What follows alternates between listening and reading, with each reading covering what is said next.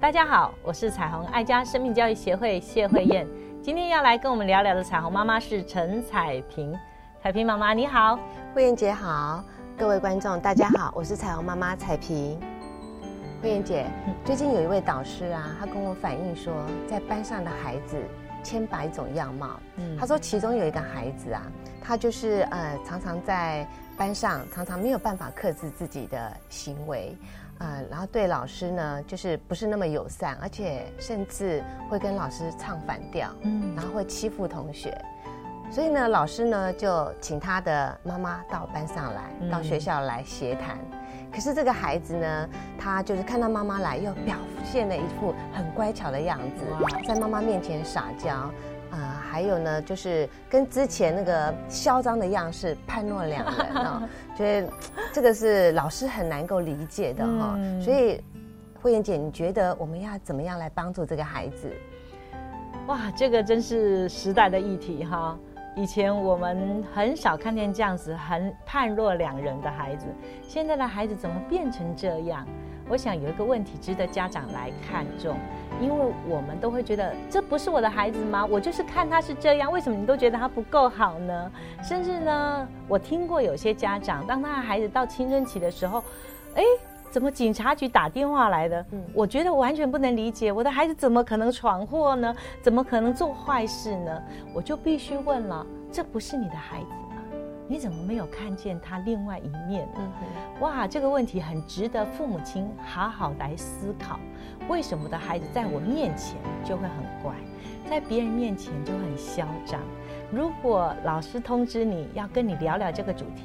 亲爱的父母，你千万不要一直觉得别人不能够认识你的孩子，只有你最认识你的孩子。不妨存着一个谦卑的心，多听一下老师的看法，甚至呢，能够进到班级去，透过你的孩子的朋友去看看你的孩子，是不是在你。陪伴你孩子的过程当中，你很快用两种技术去处理孩子的问题。第一个，可能你用一个非常威权式的、恐吓式的方式告诉孩子：“你不准再跟我这样子了。如果你再这样，我就要怎么样怎么样。”我们常常语带威胁，像黑道大哥的这种口气，好像要加以什么样的很可怕的后果，所以孩子就会发现，原来我在你面前只有乖，只有听话。我就会得到我所想要的。另外一种极端是我们会用物质去高奖赏孩子。大大的去表扬孩子。如果你听我的话，你照我的意思做，你就会得到什么什么什么好处。你知道这样子过度用物质去物化孩子的问题的时候，你会产生一个非常容易在你面前高度配合的孩子。可是他在私下呢，其他的人脉，比如说老师啦、同学，他们却没有办法奖励我。这样的时候，我就会放肆的，甚至比较嚣张的展现我原始的样貌，因为在家里。长期被压抑了，所以我就会在学校的场合里面，在一个比较无所谓，别人也没有办法赏罚我，或者现在很多老师是根本不敢处罚孩子的时候，我就知道我就吃定了老师了，所以他可能在学校里面就会展现他非常狂傲的一面。那这两种方式都是非常要不得的。因为你太过威权，孩子只知道你是很可怕的，我只好能够什么高度配合，不要惹你发火。第二个呢，如果你是一个高度用物质来奖赏我的呢，我永远用物质来取代我们的关系，这是一个非常可怕的结果呢。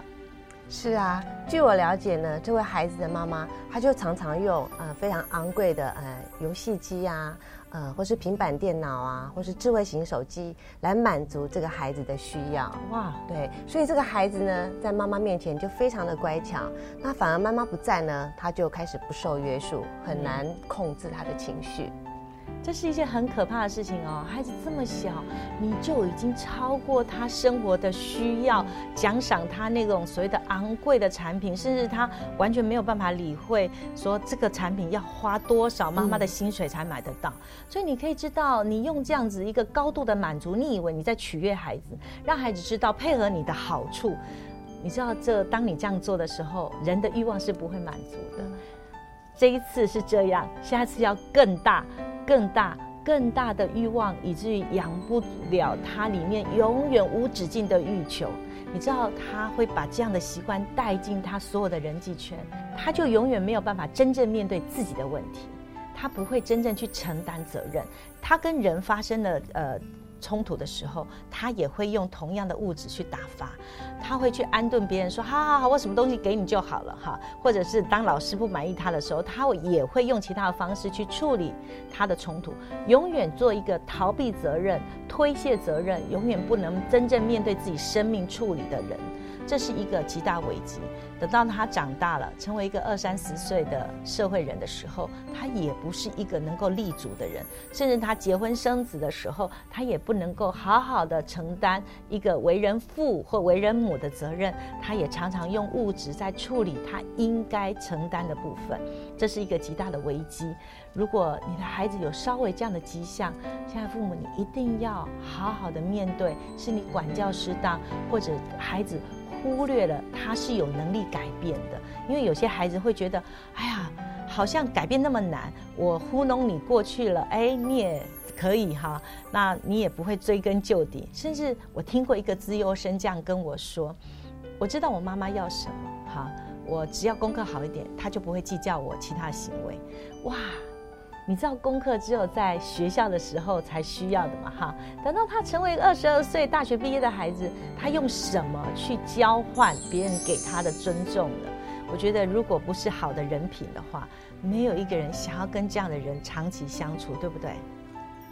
是啊，我觉得我们为人父母的，应该是要。多给孩子精神层面上面的鼓励，比如说，当他的成绩进步的时候，我们要鼓励的不是他的成绩往前走，而是要鼓励他就是在复习功课那个过程跟那个态度。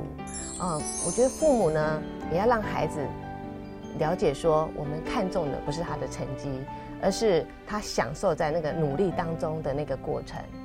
对，所以我们常说，鼓励一个孩子不是他的成就结果，而是这个过程。就是相对的，我们不是鼓励他，哇，你今天很棒，是因为你比赛赢了，而是在这个比赛之前，你怎么样看重这个比赛？你怎么样兢兢业业的在每一天的练习里面，这个过程，用一个好的品格、负责任的态度去看待你真正的本分。所以你知道，长期下来，如果一个孩子用物质在取代人跟人的关系的时候，他会是一个非常没有自信，也不太有尊严的孩子，因为他永远在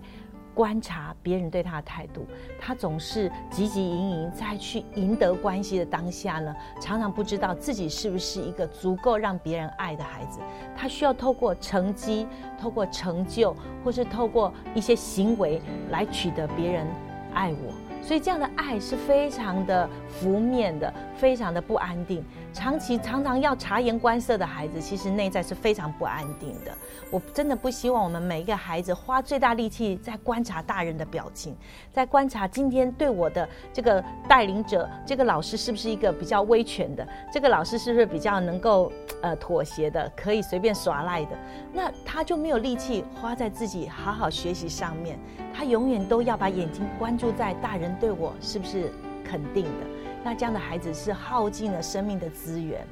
长久下来他会有一个极大的损失，不只是内在是一个不安定、没有尊严的孩子，还有他会失去了很真实的友伴关系，他会没有诚信力，他会失去很美好的友伴关系，因为所有的人不可能透过物质来成为我们关系建立里面最关键的。有时候我们一起去吃吃喝喝，可能我们都是有很好的交情。可是永远都在物质的交换上面，这些朋友就不会是你深刻的知己好友了。对，刚刚慧叶姐也提到说，有伴关系对这个成长中孩子的重要。嗯，呃，这个孩子呢，他就在班上，因为呢，他就常常有一些很失常的一些脱序的一些行为，所以呢，同学都很畏惧他，甚至不敢跟他交心，跟他做朋友。他回去也跟他妈妈讲说，他都没有朋友，都没有人了解他。所以我觉得说，成长的过程当中，有伴关心真的是很重要的。当然，就是父母呢，他就是要常常提醒孩子。我们该如何的，就是真正的交到真正的好朋友？嗯，所以父母亲，你要想想看，如果你常用很高昂的，甚至超过孩子现在需要的，常常超过他，不管是他呃有没有需要，你就这样的奖赏他的话，其实是一个非常危险的酬庸。让孩子知道，原来我只要听谁的话，我就得到好处，他就不会好好的经经营他的友伴关系，因为他的同学不会给他这么多的好处，他的老师也不会这样子去表扬他，好像去呵护他。好像你在养坏了一个孩子的胃口，这是很可惜的。让孩子知道，人品永远是我们交朋友最重要的内涵。而且我相信你的孩子是可以改变，我相信你的孩子有他的优点，他一定可以发挥他的所长，不必刻意用物质去取悦别人，也不必刻意去好像去摇摆自己的呃友伴关系，好像去呃察言观色去赢得别人是不是喜欢我。我相信你的孩子是一个能够修正自己，成为一个有自信、有光彩的孩子。鼓励所有的父母要看重孩子的生命力，让每个家庭婚姻更亲爱，儿童生命更精彩。